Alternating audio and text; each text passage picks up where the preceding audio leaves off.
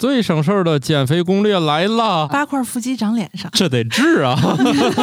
让我感觉那不是按摩，嗯，那就是让我挨打。简直是造福于民呐！我们的这个小熊软糖，他听过来自荒野的风，这厉害啊！我得来这个。看恐怖小说时候，找一个可爱的字体，快乐不起来你就坐那儿假笑，用脑过度摧毁智商，这就是一个头铁的故事。宇宙的终极答案，生活的最终答案。无需定义生活，漫游才是方向。给生活加点料，做不靠谱的生活艺术家。生活漫游指南。你们现在觉得自己记性还好吗？别说现在了，我一直没觉得自己记性好。那你是需要这这是补一补，这得治啊！哎，没治了，没治了。我觉得主要还是现在这个事儿太多了，睡眠也少。我一整个夏天的睡眠都很差，这两天终于找回了那种昏迷的感觉。什么呀？这这这你怎么用负面的词汇形容积极的情绪？嗯，我我形容的是一种特别质量优良的睡眠状态，啥事儿都不知道的那种。质量优良不是像婴儿般的睡眠吗？那哭着哭着就醒了，一会儿哭一会儿醒啊。这个好久没有给大家普及过科学知识了。嗯，今天我们这个 又来无用的知识的环节了，又来到了无用的知识啊！大家收听的节目是《生活漫游指南》，我是每天都写五个无用小知识的半只土豆。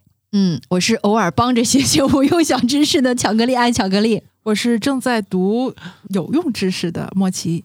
咱说这些知识是同一个人写的吗？我看其中有一个。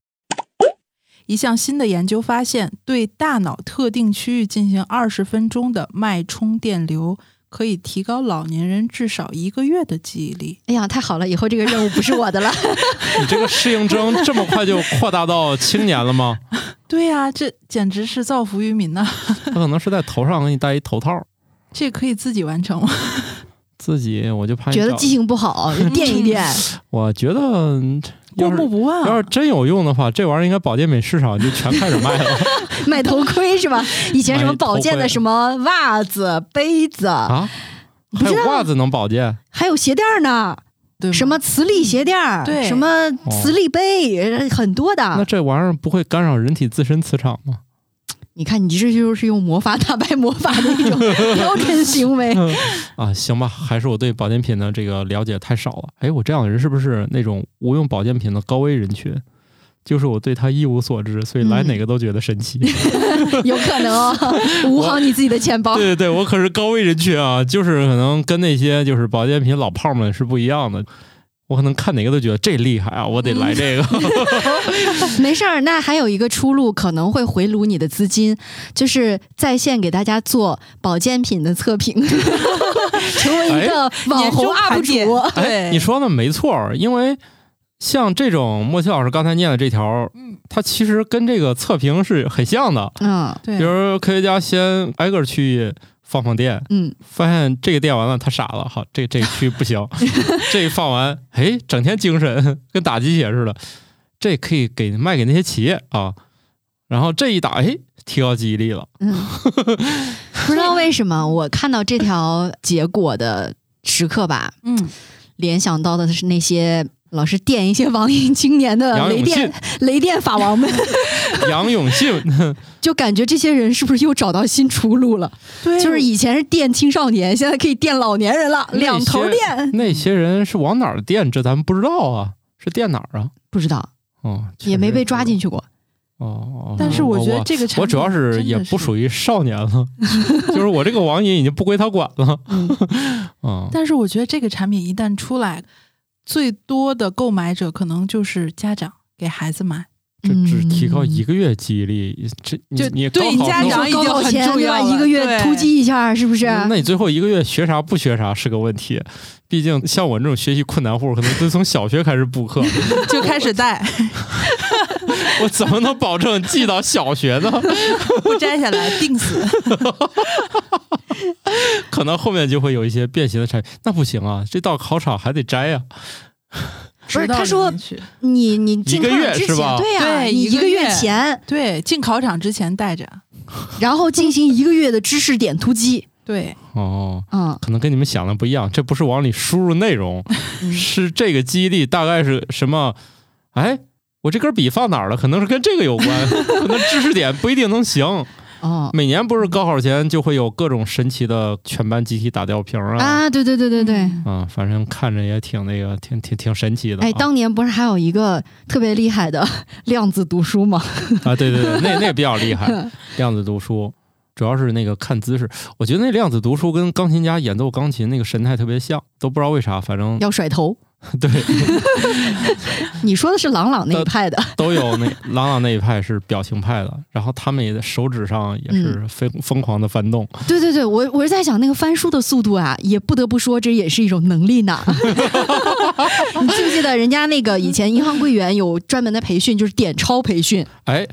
我毕业之后第一份工作，我找了个兼职，就是在一个银行学校里面给他们上计算机基础。嗯，我上课的时候就老听下面哗啦哗啦响，逮住一学生一看，他们就在底下没事点钱玩儿。嗯，他们发那是玩吗？这是专业技能训练啊！没收，那那都是练习抄，后来他说：“。要不给你，就是他们那个特别多，于是就给了我一本，说要不你拿回家玩去吧。嗯，就他们那儿主要就发这个，毕竟他们未来就业就是银行嘛。对啊，这一上课就听见哗啦哗啦哗啦哗啦哗啦哗啦哗啦。然后最后我从那个学校毕业，啊不是，就是从那个学校就是 也是某种程度上的毕业了。对，然后我学会了五种点钞方式。还有五种呢。主要是他给我一排就排一天课，我中午完事儿了，我吃完饭没事儿干，就跟同学们最多进行了大两岁。友好的这个专业技能交流。对，我跟他们就差两岁，我教他们这个，于是哦我中午就跟他们在网吧里能一块儿打会儿游戏。当年有个很传统游戏叫泡泡糖，就是反正你你看你玩的这么可爱呀、啊，对，我还以为你玩传奇呢。嗯，那个太复杂了，主要是女生也不玩那个。哦不过我开玩笑了，那个泡泡糖当年是男女之间都很风靡的啊，就是，哦然后他们就是反正好像随时都会带那个东西，在等待进入游戏的时间也会点两把。我职业病，后来就我就学会了什么单张的点，一次点三张，还有那个五个跟八爪鱼似的点，反正就是学了五种。嗯，你现在还会吗？啊，会呀、就这玩意儿，这玩意儿跟学那个自行车一样，一旦学会，这就不会忘了。就有点肌肉记忆的那个对，意思了就不会忘了，就是我没有钱可点了。买练习钞去、啊。对，哎，这种说边玩游戏在等待的过程当中去点钞，让我想起来还有在学生时代很多人都会的一项技能，什么？边听课边转笔，哦，这个我也会然后后来发展到转书、转本儿、转书 这个最后学校都是杂技团啊。转盘子是吧？对，还有那个最后肯定是东北人能赢，他们不光能转，还俩人一块儿转，空中还能接抛嗯，啊！这怎么突然就跑题了？回到我们这个提高注意力，怎么就回到跑到二人转上了？所以我们就欠欠电，你知道吗？这个记忆力啊、注意力都不太行，容易飘。但是好像是不是有一个产品，它是 怎么，你今天是带着任务来的吗？你今天是来卖保健品的吗？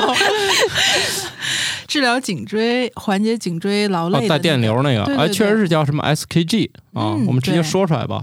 微电流的那种。对，对也带点儿加热不光。是那个品牌吧，我以前买过一个那个叫欧姆龙，就是卖血压、家庭量量血压的东西，嗯或者小的那种医疗器械那个品牌。你一上班血压就升高是吗？然后我买了也是那种小的微电流按摩仪，就是它两个贴片儿带胶的。哦，然后呢，它那个操纵屏也不是很大，一个手掌能握得住，你可以选各种模式，就要贴到你肌肉比较集中的地方。开到最大的时候，其实还挺疼的，比如说贴到肩膀上，一揪一揪的。啊，你那个莫奇老师说那个我有一个，所以嗯。你俩说的东西很类似，嗯，对，只不过它呢就是现在小型化了嗯，啊，充个电就能揪了。对，我的那个就是它，因为贴片儿的话，毕竟要有线要连着嘛，对对对对，啊，放电池就行。你那个就是想贴哪里贴哪里，对对对，它那个是只能贴到那个颈椎上。嗯，啊。我也有那个，后来我甚至还一度曾经有俩，后来我就海鲜市场出了一个，那个还能抹点油是吧？又凉又热的嗯啊对，啊，那个我又不知道，反正后来我又买了个按摩器。我有一天在我们隔壁台的家里，那一天我玩的特别累，然后他家沙发上有那个，我就靠上去了，顺带就开开了。哎，我竟然完成了一个疗程。嗯然后我也买一个，发现那是我唯一用过的，就是按的时候不疼的，哦，是电流的吗？不是是机械的。哦，是物理的但是那种。对，大部分的那种物理性质的按摩仪呀，让我感觉那不是按摩，嗯，那就是让我挨打。对，还真有厉害，能设计出那种你按的时候不会让你特别痛苦的，而且就是力道小一点哎，吗。不是不是那么简单，它还是哦设计的好。你如果你使劲往上靠，力度不就很大了吗？其实它并不是说你轻轻靠和使劲儿靠的问题，嗯，它确实是在那个设计方面做得好。哎，还真的存在一些你觉得这种产品根本做不好，于是有一天遇到，哎，还真有啊。按摩沙发盛行跟这个也有一定的关系吧？哦，对，在商场里面，你在那个电影院周围啊，嗯，就每个楼层的那种休息区，都会放一些，你扫码就能让你按个十分钟、十五分钟。这个等待区有这个还行，就是现在吐槽最猛的是电影院里面有，哦，对对对，对，然后那一排就是按摩椅排，然后嗯。你是坐那儿也不爽，掏钱摁吧，后面的人不爽，你这前面。他老就想动换，就是好像是一个在那里面，他想弄这个，就是于是按和不按和后面的人就是都不爽的一种产品不是，。我发现，在电影院里面放这个东西啊，就是试图想要在普通影厅造就一个看四 D 电影的效果。如果是在四 D 影厅里面安上这个按摩沙发，那就是搁这儿叠 buff 呢。反正说句那啥的吧，呃我我扫码摁过，在我我也为按过，为数不多的看电影，既然都来都来了。竟然这椅子还能按，那就来一个吧。啊，还有点意犹未尽，他也不是给我按全程，按着按着总是戛然而止。对，突然就没了，也没个啥征兆就没了。但是它有一个特别不智能的地方，不管什么样的身形，它那个沙发的形状和它所有位置的设计其实都是固定的，它不会按照你的身高或者你的一个身体姿态去调整，就导致有很多那个按摩点位，就是那个位置会放的特别硌。对，别人按腰，你按颈椎。过分了。那是七个小矮人来了吧？对，白雪公主带伙伴们来 来来来按摩的啊！我为什么明明是在讨论怎么能让智商变得高一点儿？现在看起来每个人智商都不太好的样子。对对，反正这个玩意儿吧，还在那个前期实验当中吧啊！嗯现在为了能让这个大家生活过好一点，天天就琢磨啊。这都是新闻啊，嗯大家一定要理性看待我写的这些科学的新闻。它只是一个研究的方向或者一个点，对，包括科学家怎么谋生啊，怎么怎么发用经费啊，啊？对，跟这个都有关啊。当然，你说有没有基础研究最可贵之处就在于，可能百分之九十九点九九的基础研究屁用都没有，但可能有一个有作用的，咱可能现在生活就受益了。哎，但是我发现哦，就电击这件事情，是不是从小大家都有奇怪的执念？对啊，它它简单有效啊，一整就穿越了，一整就那个一你看小的时候总是有人听说，就家里面的孩子有摸电门的，啊变对吧？聪明了。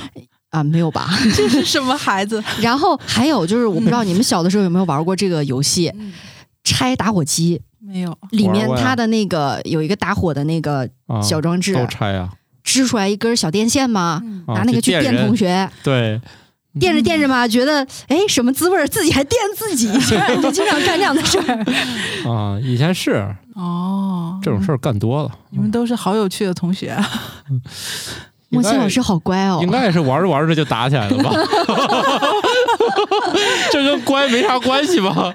嗯呃，这跟有趣也没啥关系。不是嗯莫奇老师他就没玩过，你多乖他是比较新的，不像我们这个岁啊！老中青三代，对对对对，他是青，我是不是我也是青年？嗯嗯，我去参加的都是青年类的比赛，就我这个年龄，就限定到四十五岁四十五岁之前都会限定到那个青青年组组啊。对我还没有办法参加那个中老年组，还差几岁吧？我努努力啊！嗯，但是这个莫奇老师一看都是少年组的。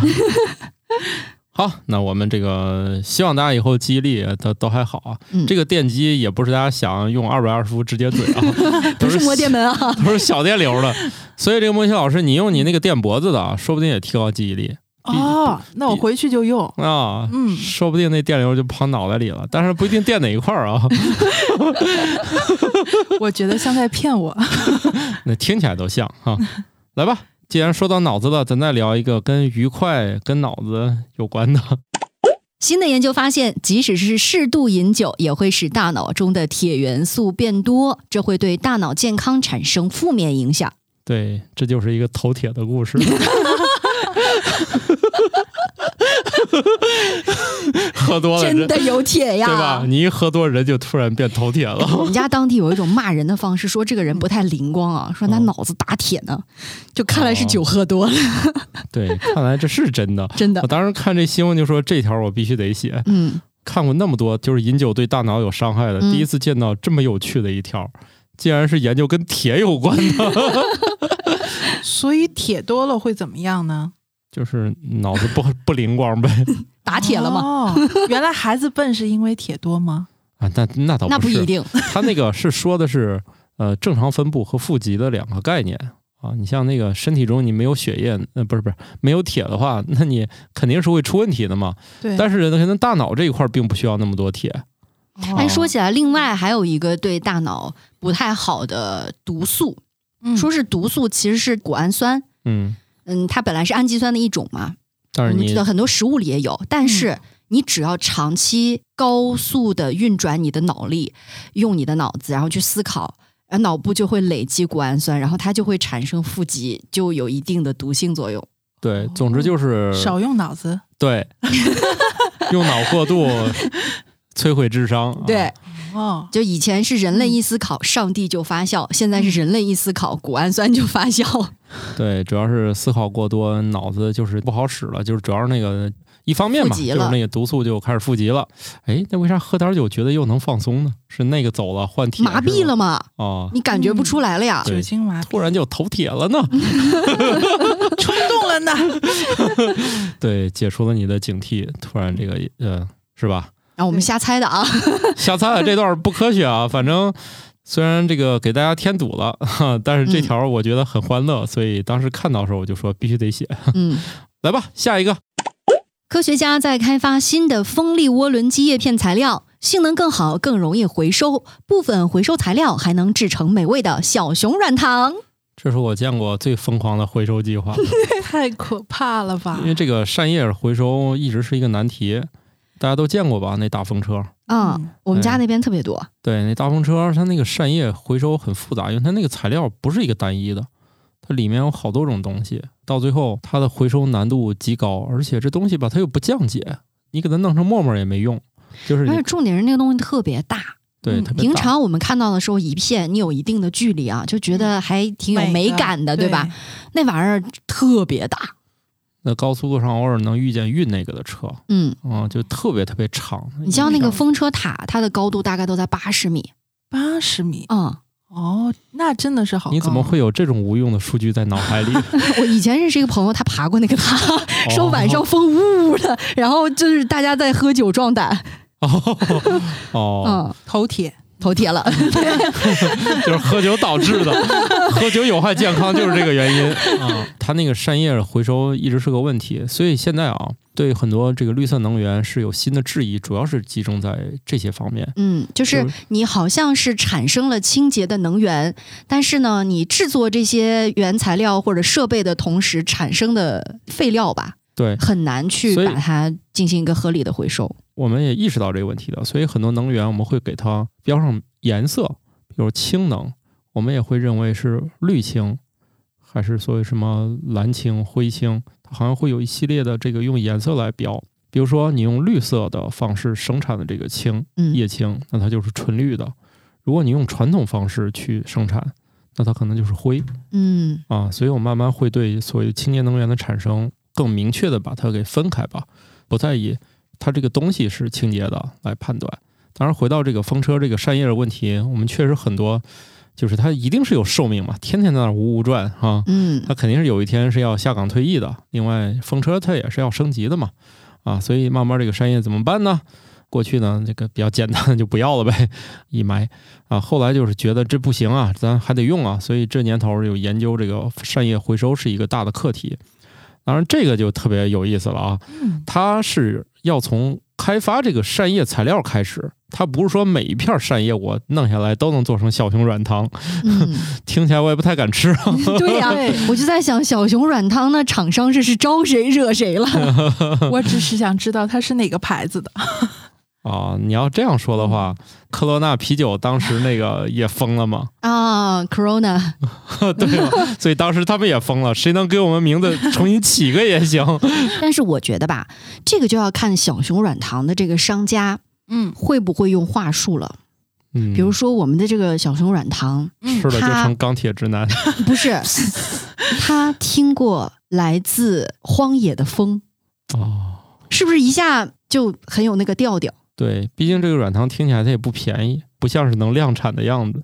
因为这个其实回收量也不会特别大，就是说它是实验性，等于说它的回收材料有很多，只不过最有噱头的是能做个小熊软糖。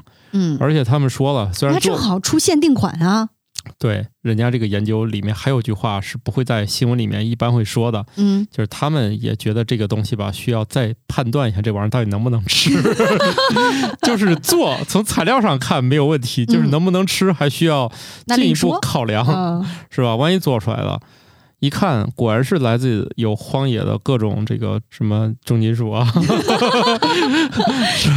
哎，我在想另外一个，你看他说现在我们这个材料能做小熊软糖，嗯。小熊软糖的厂商呢有点慌，嗯，万一大家以为我们用的是这个呃原材料 不对路，然后呢再来一笔公关费给这个研究团队，哎，思路通，我们的小熊软糖没听过远方的风。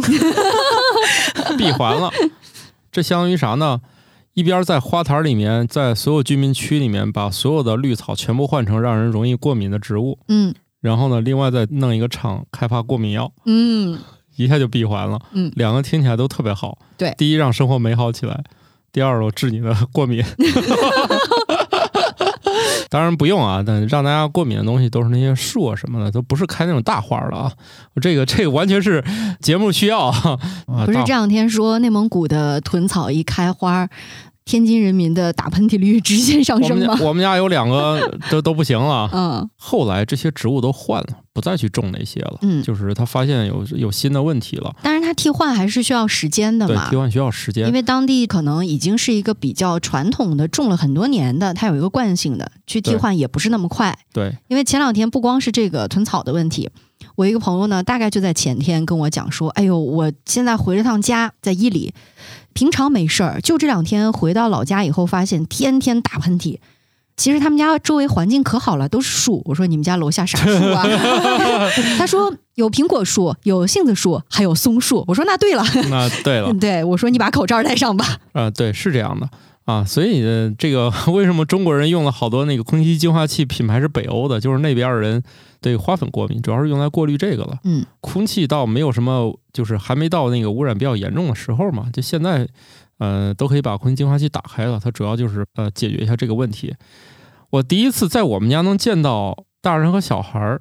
不管是谁，我觉得普通人打三个喷嚏就到头了吧？嗯他们能打七八个 控制不住的。控制不住，然后在那儿不停的就是用我媳妇儿的说法，就是鼻涕在不经意之间就掉下来了，说拿纸只好把鼻孔堵上了。就有的时候可能，比如说吃饭的时候啊，嗯，记得少放点盐。啊，说到少放盐啊，我们这个知识果然是直直叉叉比较多啊。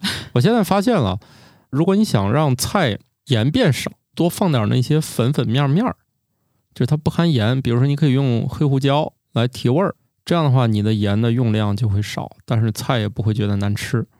所以现在呢，我就买了一瓶花椒油，多用调料来增味儿，然后少放盐，避免然后就是菜里面的这个盐过多嘛。然后油的量超标了。你油那点两下儿，那 油就点两下的事儿，不会很夸张啊。这个我就怕我这个节目一播出以后，这个小熊软糖这卖不动了，嗯因为大家都怀疑是从那个 发电厂。跟大家说啊，这就像那个人造鸡蛋一样，如果你有幸吃过一个话，可能都价值连城。不是说不存在，而是说它真实的那个东西它很贵，它完全没有从实验室里走出来。嗯，你如果真吃到了什么那个发电风车上的这个小熊，它一定是纪念款超贵的。而如果真卖这个东西，那它一定不是啊，大家放心了。对，啊如果你能买到，记得分我一克。对对对对对，他不用担心啊，不用不用，以后看见小熊糖说这是那个嗯发电厂那枫叶做的。但是现在就是有一种，大家有没有发现小猫咪的小肉爪，它也是一个小熊？嗯嗯啊，对，小猫咪的小肉爪也是一只小熊的形完了，状。以后每一颗软糖都是用一个猫猫爪子，更惊悚了。完了完了，哦，原来是这样的。嗯会哇，我们家是黑手党。哦，巧克力的，那黑熊嘛，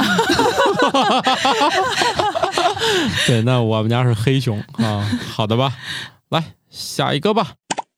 研究人员发现，在保持理解力的同时，切换到更适合读者的特定字体，可以提高大约百分之三十五的阅读速度。我现在就想知道这个字体到底是什么。对这个字体呢，我也恨得慌，他这么写，嗯，然后呢写的不是很详细。最后经过我的认真阅读，嗯，我发现他写的够详细了。你得自己找到合适的，白说了。就是我以为是这个人他糊弄我，嗯结果把论文还扒出来看了一下，结果他没骗我。他这个所谓的特定字体，就是每个人是不一样的，而且中国外国人他都不一样，是吧？你给英语世界的说你要看、看这个宋体，他肯定得跟你玩命，是不是？这是保持理解力的同时增加速度吗？不可能，对不对？大家要去试，你去找一些那个话来进行一些测试。他这个研究也是这样进行的，也是让不同的人去给他一堆字，嗯然后呢，用不同的字体去看每个人他们就是说或者不同的内容。要不的话，刚才不是看过了吗？肯定给他灌不同的内容、不同的字体，看他对哪些就是理解力比较强。得比较清楚哈。对对，肯定是有一些这方面的测试。至于准不准嘛，反正这测试方法咱不能理解是吧？是既然人家都发论文了，咱就暂且认为是对的吧。嗯，总之，给我们提高记忆力一扇门，是不是？至于这门你能不能进去，这也两说啊。总之呢，先把自己那扇门找到吧。对，主要是现在按以前来说呢，你去看书是不是？它主要是考虑排版优美对，啊。现在呢，字体都是你的字体你，你说了算了。你在看电子书的时候，你都可以自己换一换了，所以你完全有可能说你自己去选一个，看哪个字体的看得快。哎，这又让我想到以前我那个很有意思的同事，嗯，看恐怖小说时候找一个可爱的字体，看着就没有那么可怕了，看着就不太可怕了。这个组合我至今都记得很清楚。怎么了？少女心嘛。就今年吧，也是国外有个研究，它发明了一种字体，嗯你，现在可以找一个插件，让你这个屏幕上的一些英语字体变一变，对，它就是会让你提高那个速度。很多外国人说啊，我勒个去，我看这个怎么突然就把这东西看完了？就是会有一些新奇的字体，就是能让你快速阅读完成。但是这种专门设计出来的字体会有个问题，嗯，他们觉得我好像读了，又好像没读。快是快的，但它好像不留下印象了。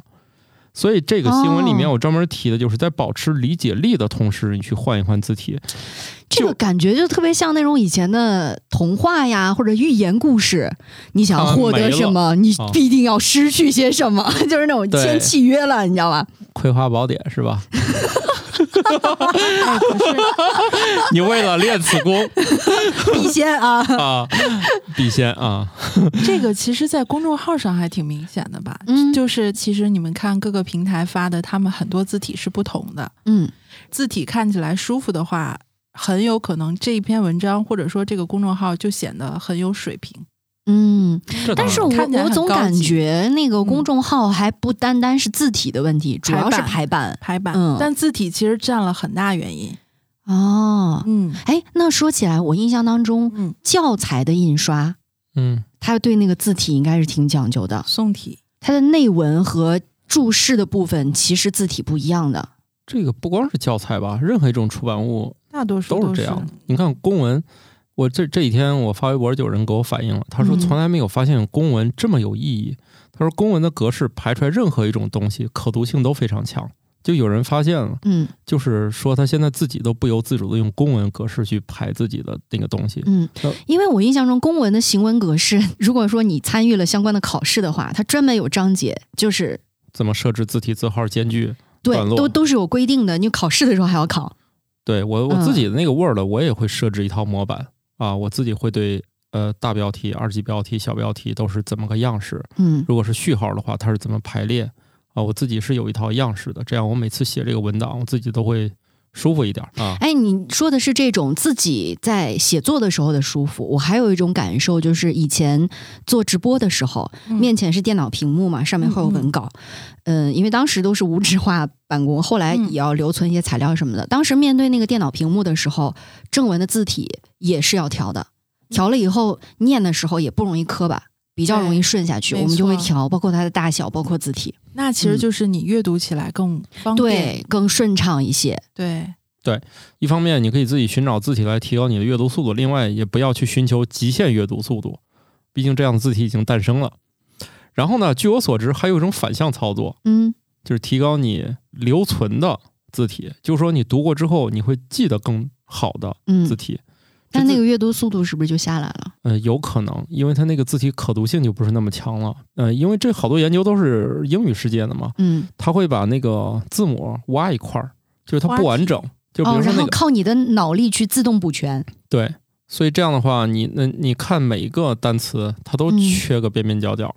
哎，我印象中之前大家在网络上也也玩过一个游戏，嗯嗯，就是一句我们的中文的句子，但是它中间某一个词组的字的顺序其实是调换过的，哦，但是你不仔细看的时候根本不影响你的理解，你就是按那个它原本应该的正确的那个顺序读下去的。后面经大家提醒说，其实这句话中间那个顺序是反的，大家才意识到哦，真的耶。对，以嗯，前那个流传过一段那个文字、嗯。或者是那个图片的哈，对，啊，是这样的，很有可能在你阅读速度和你的这个需要，就是所谓的研究这两种的需求上，你可以选不同的字体，一种是帮助你理解，一种是帮助你尽快的刷更多的新闻，你都可以用不同的方式。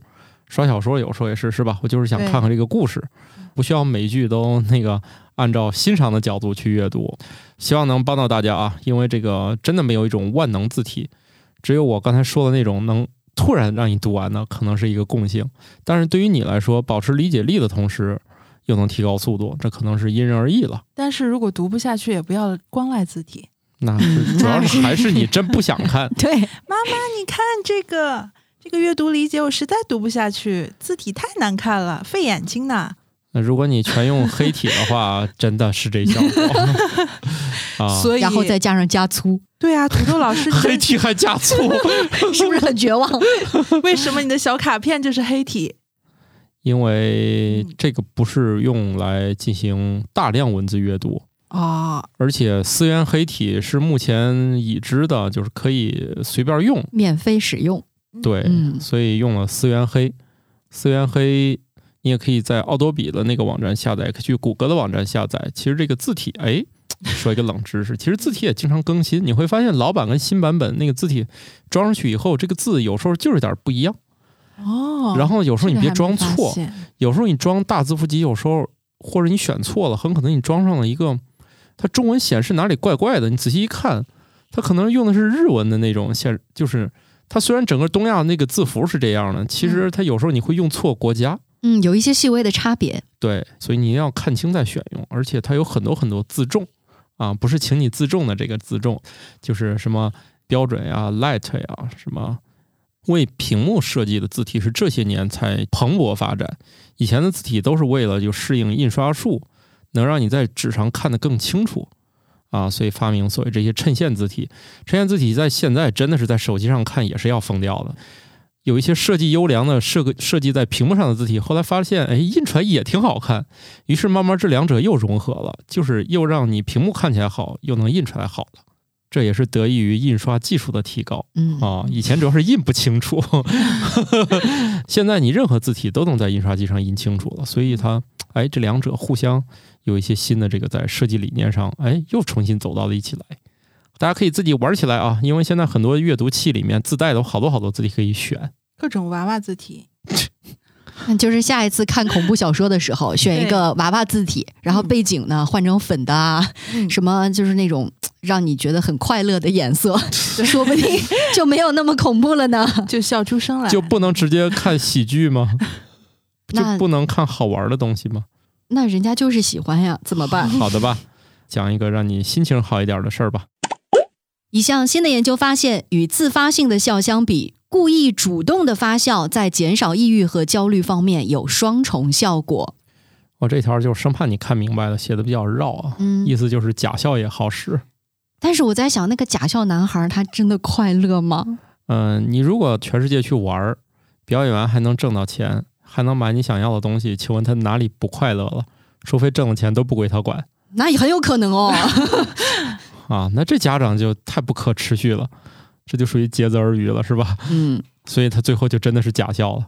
对，你要是换我，全世界能玩儿，就笑一笑，还能买好多玩具。那这份工作，我就是真想笑，我也能表演出假笑来。你不用假笑。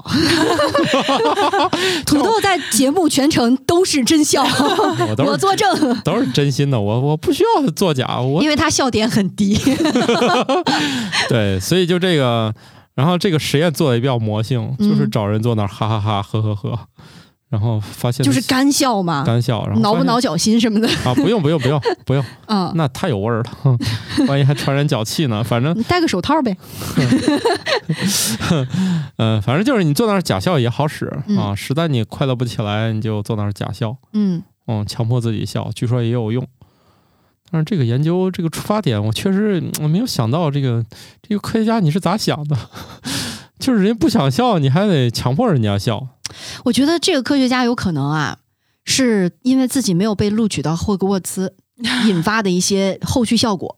因为那个里面有一个特别著名的魔咒——呼神护卫，对吧？呼神守护神咒，嗯就是你必须要想起最快乐的记忆去抵抗摄魂怪。但是快乐的记忆通常伴随着大笑，不一定在那种很极限的状况下能想得出来，同时使用好这个魔咒。那科学家想的这个办法呢，就是发现，哎，假笑也用，你实在是想不起来最快乐的那个记忆，自己干笑，然后也能把这个护神护卫用出来。啊，你看在小说里面也应用了啊，嗯就是你开心就行，假笑也是笑。对，你看，这是我的魔咒学新编。对，笑着笑着笑哭了。对，哎呦，笑着笑着就哭了，完了也没事儿啊，反正就是不快乐的时候，你要是享受不快乐，那那那没人逼你笑啊。嗯，嗯但是你想一想，一个人觉得不快乐了。那你就应现在该去喝想让自己酒啊。他想要减少自己这种抑郁和焦虑的心情，嗯，坐在那路马路牙子边上干笑。我的天，这个场景 有点真的是很恐怖哎你！就不能回家干这事儿吧？但是成年人的崩溃往往就在一瞬间，那会儿是可能有可能你这个方法回家。不是这个方法，到那会儿是用不上了，都已要经崩溃了，要崩溃，我先笑一下。已经崩溃了，这个药方就不好使了。嗯，就跟我们喝无糖可乐是为了预防糖尿病，所以以后我们的互联网社交礼仪就从那种提醒你随时提一下缸，到 到了随时要提醒大家假笑一下嘛。今天你假笑了吗？嗯，发一个表情，这感觉比提纲还稍微文明一点儿。嗯，也也也行吧。那那这样吧，这个也变成我们以后生活漫游指南听友群的一个日常社交礼仪吧。对，今天你假笑了吗？行 啊，每天都跟大家提醒一下。而且人的情绪其实会传染到自己的宠物。特别开心的时候，然后嗯你的小猫小狗它们也会很开心，然后给你反馈。我的宠物它绝对不会开心的，嗯，他他养的那个宠物，我养的是能认两爬，能认出来就不错了。对，它确实开心不起来。看到人过来的时候，人家还有点应激。你要这么说，我前天在最忙的时候还问了嗯我们那位这个灵魂画手的那个事儿，因为他鸟丢了，啊，又找着了。虽然我那会儿特别忙，但是我没忍住就，那这是我就是近几年来第一次特别想知道结果是啥的故事。结果我把别的事儿全放一边，我就一直问他最后鸟是咋找着的，嗯反正还挺有意思的。就是上海就刮台风了，嗯哦，台风呢给纱窗弄没了。嗯，但是人并不知道纱窗没了，但鸟知道纱窗没了。然后鸟呢没心没肺出去了，出去之后呢，这主人过了一会儿发现了，然后就出去找。他的找的方法是喊 啊，嗯说这个鸟呢在屋里喊是知道的，它能过来，哦，不像猫啊，猫你喊它它就装作听不见。它会摇尾巴。其实猫是真能听懂啊，嗯了解我们它就是节目的懒得理你。对听过我们节目的人都知道，这个猫是确切的知道，不光他知道你叫他，嗯。它还知道你们家这几个人几个人。谁叫啥，对，哦它都知道。所以猫是一个对名字其实弄得特别明白的一个动物啊，它就是只是懒得理你。啊。鸟呢，那可能嗯没有猫这么高级，你叫它它是有反应的，然后它就出去喊，嗯然后一边走一边喊。他说又怕扰民，他也不敢喊声音太大，嗯，因为喊声音不大，它能有啥效果呢？反正哎，就这个故事特别的这个，虽然很简短，但是很扣人心弦。我突然想到那个老电影 《俺红我想你》，对，反正喊了半天，嗯。找着找着，嗯。他没有直接喊到鸟，他喊到人了。嗯，嗯人好像十一楼有个人伸传，鸟在这儿了。然后他去人家家里喊一嗓子，那鸟就飞他这儿了，然后带着鸟就回去了。哦，这还挺，嗯还还挺有意思的啊。嗯，哎，找回来了，不错啊，对。没有被猫叼走。对，所以这个鸟还是有情绪的啊，这个嗯还是知道主人是喊它的。嗯猫呢也有，就是我假装就是听不见。会啊，我们家的猫你叫它它会过来啊。我们家的猫取决于它心情，有时候哦我们家猫你叫它，它还会回一声，喵，对，它会回一声。有时候你叫它，它就该看哪儿看哪儿，就仿佛没发生，但是它会摇摇尾巴，表示嗯朕知道了。哎，不知道刚才莫奇老师的那声喵啊，嗯有多少听友是在家里面公放播放我们这段音频的？嗯，可以观察一下家里面的猫有没有反应。那我们家的猫就没反应，但是你喊它的时候，它尾巴就乱晃，它这尾巴就是哦尾巴梢动一下。嗯，表示朕朕听见了，但是你别喊了，不想理你。然后嗯你看，我们都已经渲染到说到宠物了，是不是？嗯渲染到情情绪了，正好我们就该下一条了。狗狗与主人互动时会产生催产素，由于该激素的影响，当狗狗与熟悉的人重逢后，会出现喜极而泣的情况，而看到该行为的主人也会因此与狗狗形成更紧密的联系。对，狗就不像猫一样是不屑于跟主人搞好关系的，狗呢是不遗余力的要跟主人搞好关系的，对，它甚至还为此进化出了专门的肌肉。在眼部专门用来跟人类对眼神儿用。所以为什什么大家抵抗不了那个狗狗眼的眼神？对，它是专门练过的。心机狗。哦，它不像猫跟你对视，它觉得是冲突。对，当然，狗呢专门在眼部进化出这个肌肉，就专门在尽快时间跟你对视上哦啊，然后弄出一副那种样子啊，让你这个可怜兮兮，对对对对，所以那个呃狗眼这个泪汪汪的这个样子啊，就很容易勾起人类这个兴趣。猫主要是进行的是心灵控制术，PUA 你，对，猫主要是 PUA，但是狗就属于那个我我就是真心的，嗯，由于它过于真心，所以也经常打动人类啊，嗯所以这是两种这个。你看它都要高兴的哭出来了。对，主人一看都快哭出来了，行，来来吃点吧，吃点喝点吧，啊，不吃不喝要下楼逛，那走吧，啊，反正大概它就又成功了。嗯，所以这两种动物的生存之道就不一样啊。这个猫要说也很神奇，嗯，它是从让人不爽来解决它的问题。可是你前些日子出去玩的时候，再嗯回家，你们家猫看到你的时候会有表示吗？有吧？你说的这么不确定，那就是没有。我也忘了，因为它好像是会，比如说它这个猫，它要一天没见着人，你开门进来就在你腿上盘。哦，他要这一天家里都有人呢，特别最近这个上网课，我也就在家，嗯嗯就一天都看见屋里有人，它是不会过来盘你的。但这一天要没人跟它玩，它还是会有反应的。我们家的猫是我，比如说出去玩了，玩几天，然后回来，可能一到楼道的时候，那个嗯猫就已经开始抓门了。然后一开开的时候，那个猫就有一种说：“你可回来了，你去死哪儿了？”那种感觉，看着你，哎，好像是这眼神儿，嗯，是看着你，意思是你死哪儿去了？好像哦是跟狗不一样。嗔怨的感觉。对对对，跟狗就不一样，狗肯定跟你热烈的开始那个嗯对眼神了，对，猫的眼神还真是这样。死鬼。哎，好像是是这意思啊。嗯，哎，这个莫奇老师这个形容还还是很对的。我觉着是这样的，他也不是跟你多亲热，但是也在你腿上盘一会儿。嗯，就是傲娇嘛，所以你看，这个养狗跟养猫的体验是完全不一样的啊。嗯对，针对人的不同性格。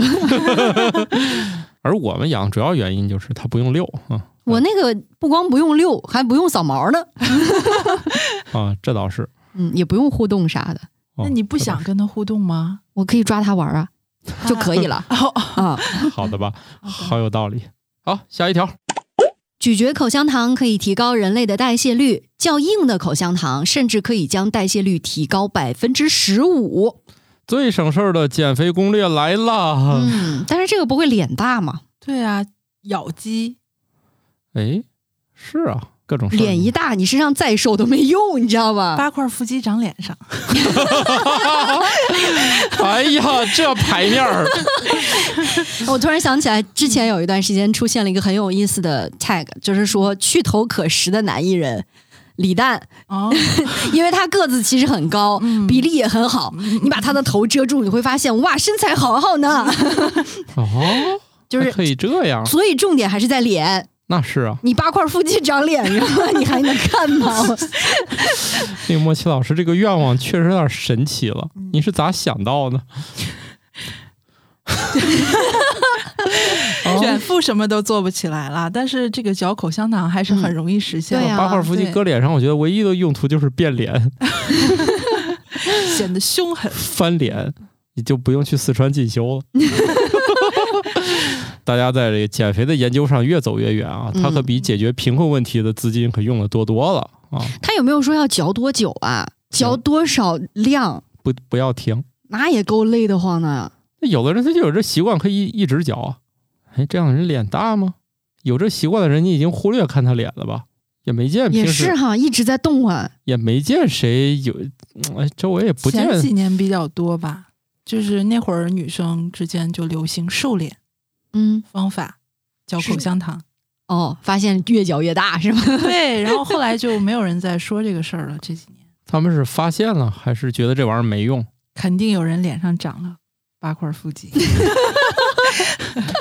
不是说什么拳击运动员最爱嚼这个，这样的话有助于就是挨拳的时候更结实一点。哦，有一个缓冲是吗？对，因为你天天练嘛，身上每一块肌肉都要练。